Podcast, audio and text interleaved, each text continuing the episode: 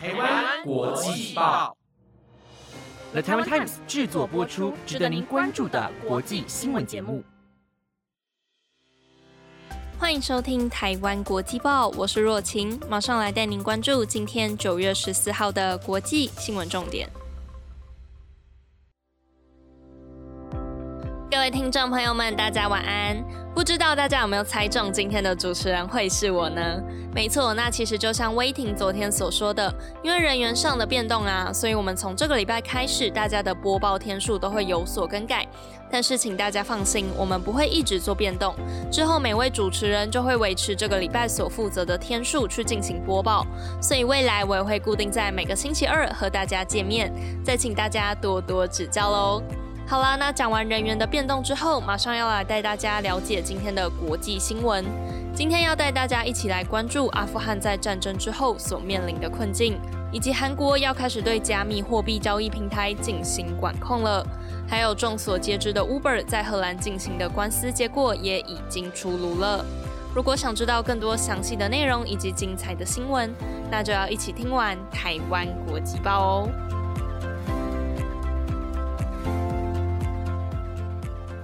今天的第一则新闻带您来关心到，阿富汗目前正在处于严重的粮食不足危机。联合国在昨天提出警告，如果粮食不足的问题没有获得改善，今年恐怕会有至少一百万名阿富汗儿童因为营养不良而造成死亡。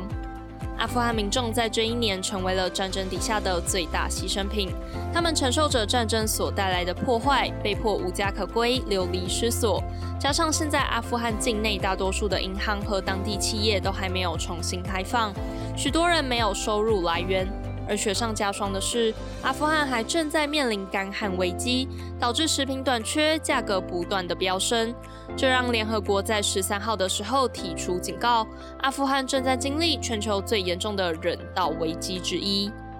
根据联合国统计，如果粮食不足的问题没有获得解决，数百万名阿富汗民众在冬天来临之前，或许就会没有粮食可以吃，并且有一百万名儿童会因为营养不良而死亡。这也让各界都十分的担心。所以，联合国在昨天于日内瓦召开国际援助会议，讨论要如何解决阿富汗的危机。而在会议当中，各国也承诺将会援助至少总共两百七十六亿新台币，以及各种人道救援，希望可以帮助阿富汗民众度过这次的难关。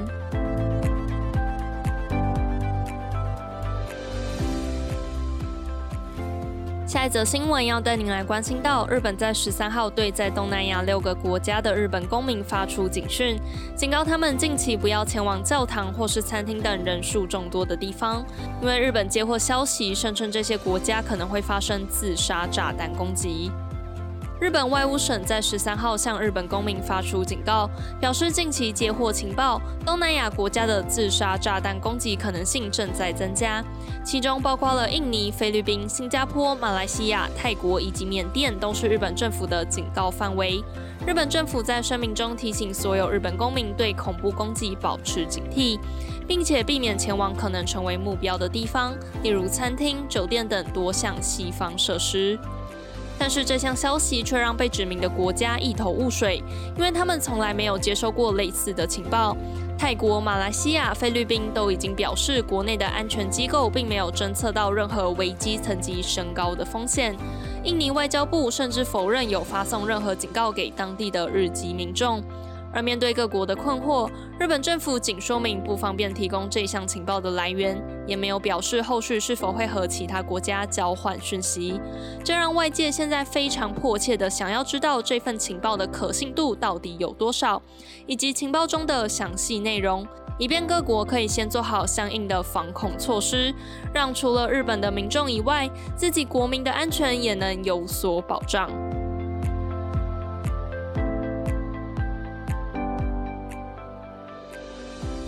下一则新闻带您来关心到，南韩近日宣布要推动数位货币市场监管的改革，下令所有加密货币平台都必须要在九月二十四号之前注册成为合法平台，否则将会被迫关闭。而这也让南韩许多持有加密货币的民众非常担心，因为预计三分之二的加密货币交易平台都无法在期限内完成登记。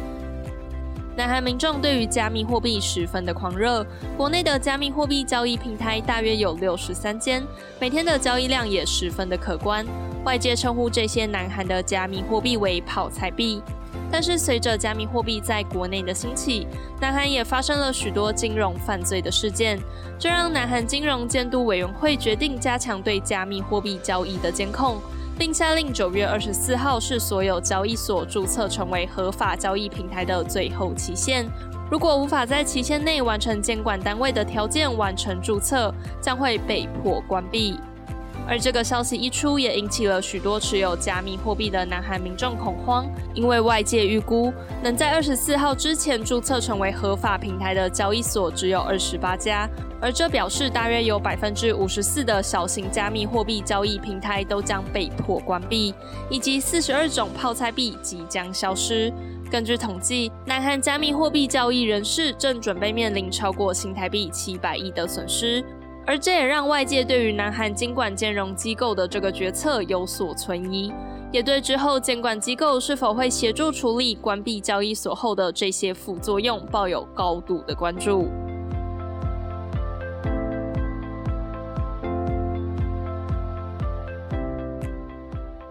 接下来带您持续关注到以色列的新闻。以色列总理班奈特和埃及总统塞斯在昨天见面，讨论关于以色列和巴基斯坦之间的冲突以及双边区域议题，而这也是十年以来以色列总理首度正式访问埃及。以色列和巴基斯坦的冲突一直不间断，而在二零二一年，双方的冲突规模更是有加重的趋势。今年五月的时候，以色列和巴基斯坦经历了一场为期十一天、造成至少超过两百四十人死亡的大规模战争，而当时就是由埃及在以色列和巴基斯坦中间调解，才换来暂时的休兵。但是最近两国之间又开始打破停火协议。先前在八月的时候也有提到过，两国在边境的加塞走廊爆发了大规模的流血冲突。所以以色列总理班奈特在昨天和埃及总统塞斯见面，讨论以色列和巴基斯坦该如何往和平共处的路上来努力。埃及在一九七九年三月二十六号和以色列签订埃以合约，成为阿拉伯中第一个正式承认以色列的国家。但是两国的关系依然不热络，只有在某些经济和安全的议题上才会携手合作。所以这一次以色列总理会为十年首度去拜访埃及总统的消息一出，也让外界猜测，除了讨论以巴之间的冲突以外，是否也会讨论以色列和埃及之间的关系？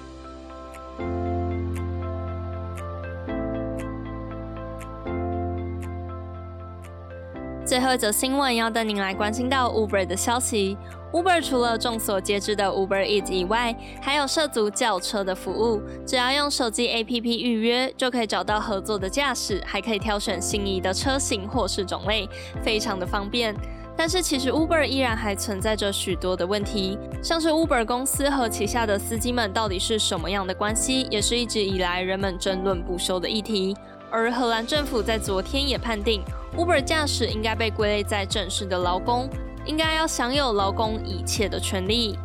Uber 公司一直以来都主张，在 Uber 登记的驾驶都是独立作业，所以并不属于 Uber 旗下的员工。但是荷兰商业工会联盟先前向荷兰法院主张，Uber 驾驶实际上是 Uber 公司的受雇者，应该要享有和一般劳工一样的薪资保障和福利。而荷兰的地方法院在昨天也宣布判决结果出炉，认同 Uber 和这些驾驶的法律关系符合受雇者合约的所有特征，应该被归属在 Uber 旗下的员工，并且裁定 Uber 因为先前没有遵守劳资协议，所以要向荷兰最大工会支付大约新台币一百六十三万元的赔偿金额。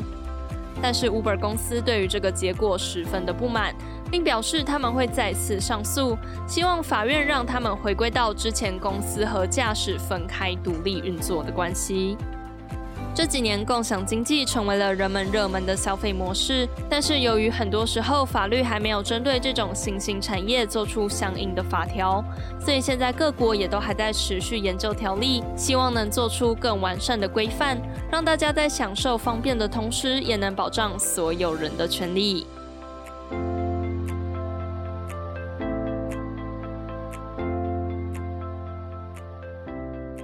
不知道大家对今天的哪一则新闻最感兴趣呢？都欢迎到台湾国际报的 Apple Podcasts、IG 或是 FB 留言让我知道哦。以上的内容皆由了台湾 Times 制作播出，感谢各位的收听。那也想再次告诉一下各位听众，就是我们在九月的时候啊，节目上的调整幅度会稍微比较大，因为曝光了先前说的正在筹备的新专题，也会在九月底的时候播出，所以这边邀请各位持续关注我们的消息啦。那如果您对节目有任何想法或是意见的话，也都欢迎来告诉我们哦。好啦，那今天的国际新闻就暂时告一个段落了，再次感谢各位的收听，我是若晴，我们下个礼拜二见。